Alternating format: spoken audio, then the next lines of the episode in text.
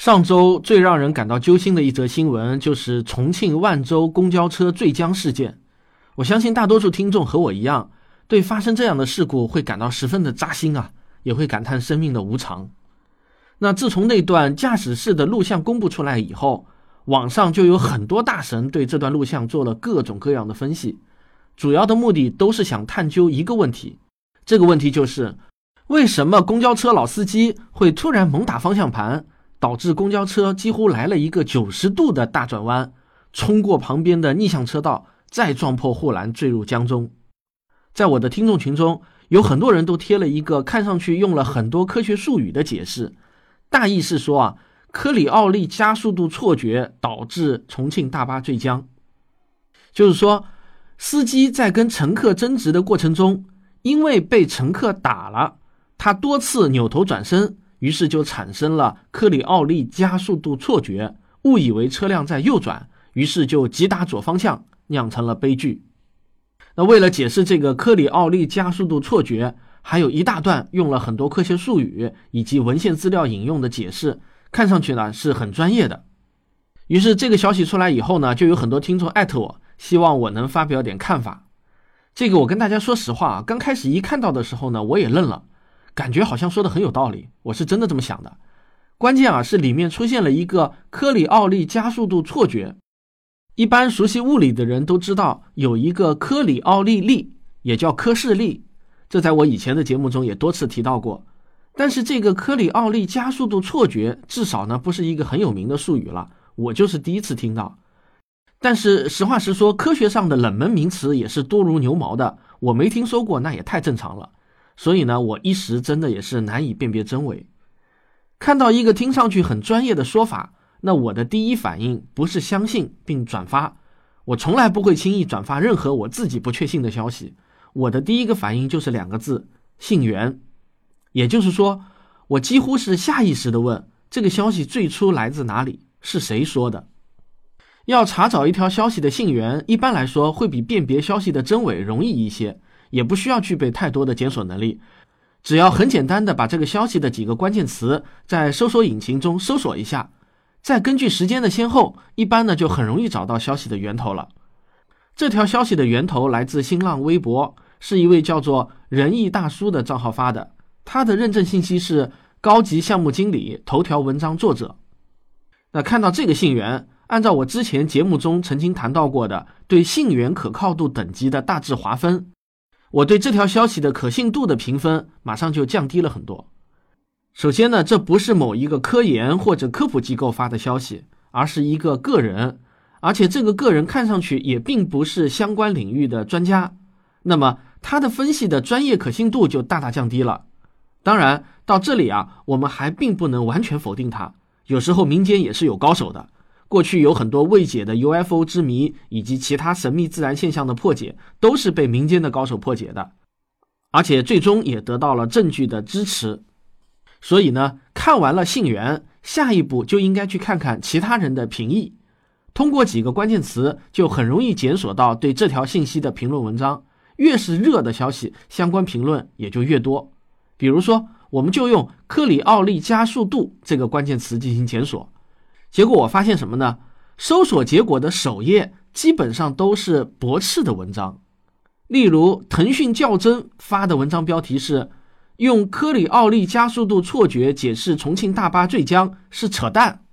知乎热帖的标题是“博仁义老师科里奥利加速度错觉导致重庆大巴坠江”一文，文汇报的文章标题是“科里奥利加速度导致大巴坠江？”问号。克里奥利冒号，我没说过。豆瓣上的热帖标题是“科里奥利加速度错觉论微博已经辟谣”。那类似这样的文章标题啊还有很多。更重要的是，上面我举的这些反驳文章，并不是同一篇文章的翻版，而是不同作者写的不同反驳文章。当然，引用的文献有部分重合，这不奇怪，本来就是一个很偏门的领域，真正能查到的文献也就那么几篇。你们看啊，到此为止，即便我们是一个不懂物理的文科生，只要有了信源和同行评议的概念，也基本上就能下一个判断了。这个所谓的科里奥利加速度错觉导致重庆大巴坠江是站不住脚的，至少呢要打上一个大大的问号，肯定不应该冒着传谣的风险去转发，对吧？有些人很喜欢说，真理往往掌握在少数人手上，但我却想告诉大家，科学思维告诉我们，相信主流意见才是风险最小的做法，尤其是在我们并不懂的领域，听取这个领域中专家的主流意见才是最可取的做法。我在看了很多反驳文章后，我比较采信的专家观点是这个，我念一下啊。首先，没有克里奥利加速度错觉这个概念，正确的叫法是克里奥利错觉，是指一个人在旋转的过程中做低头、抬头或者弯腰动作，这个人就会产生错觉，觉得周围的物体还在做别的旋转。但科里奥利错觉这个现象主要是针对飞行员说的，它出现的条件是身体旋转过程中加上低头、抬头或者弯腰动作。坠江大巴司机并没有这样的动作，只是左右扭头，所以用飞行员的例子不能佐证文章的观点。而且那条微博把用于飞行员的测试，不考虑是旋转还是扭转，不考虑旋转的持续时间，不考虑时速多少，直接用于大巴司机，这是不对的。该观点的署名是杨必旺，德国勃兰登堡工业大学物理教师。熟悉我的听众应该知道，我自己其实啊就是一个文科生，并且只是一个科学爱好者，从来没有做过科研，甚至也没有在大学中系统学习过某个理科专业。但是我为什么敢于做一个职业科普人？而且我的节目从来不局限于某一个具体的科学领域，基本上各个领域都有涉及，只是比较偏重天文和物理方面。那我的听众当中也有很多各个领域的专业人士。他们为什么愿意听我的节目呢？这是因为，只要掌握了正确的科学方法，有了科学精神，任何人都可以通过自己的努力找到事件的真相。所以呢，喜欢听我节目的人，我相信绝大多数并不是对我的声音或者我的背景感兴趣，他们喜欢的其实是真相。他们愿意听我节目的真正原因是可以节省自己去挖掘真相的时间。不知道我说的对不对？您不妨留言告诉我。所以呢，我也很清楚一点：如果哪一天我放松了对信源的苛求，降低了对逻辑和证据的要求，那么这就是我事业走到尽头的那一天了。但是我不会的。我们再回到重庆大巴坠江这个热点事件上来，很多人也来问我：那你觉得到底是什么原因导致大巴司机猛打方向盘呢？关心这起事件的听众应该都会注意到，还有另外一个解释，那就是司机想故意制造一起交通事故。可能的目的有两个，一个呢是通过惯性让女乘客摔一个大跟头，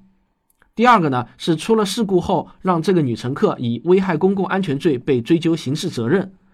但始料不及的是，司机没有拿捏好制造事故的分寸，所以导致了坠江。我需要说明的是，这个说法并不是来自具体某一个人的观点，而是在海量的评论中逐步涌现出来的一个观点。有些人贴出了过去类似的案例来说明，曾经有过好几次这样的事情，乘客最终被定罪或者受到其他行政处罚。还有一些公交车司机评论说，他们都知道相关的法律，平时也经常会关注类似的新闻。还有一些细心的网友，他们之中也不乏专业人士，他们细致地通过录像分析司机的每一个动作，来佐证司机有主观故意的猜测，比如说。这个猜测可以解释司机为什么在打方向盘的时候不踩刹车等等。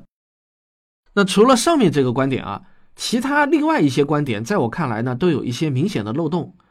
比如说，有种观点认为司机是因为心中气愤，一时想不开，故意带着一车人投江。那如果真是这样的话，司机为什么不向右打方向盘，直接冲破护栏，而是选择了向左打方向盘，还要冲过逆向车道呢？这个呢，似乎有点难以解释。当然啊，我需要重申，到目前为止，所有这些观点都并没有直接的证据来证明，都只是一些猜测。只是说，从我掌握的情况来看，我个人的浅见是倾向于司机想故意制造交通事故，但没有拿捏好分寸的这个猜想。我也欢迎您留言谈谈您的看法。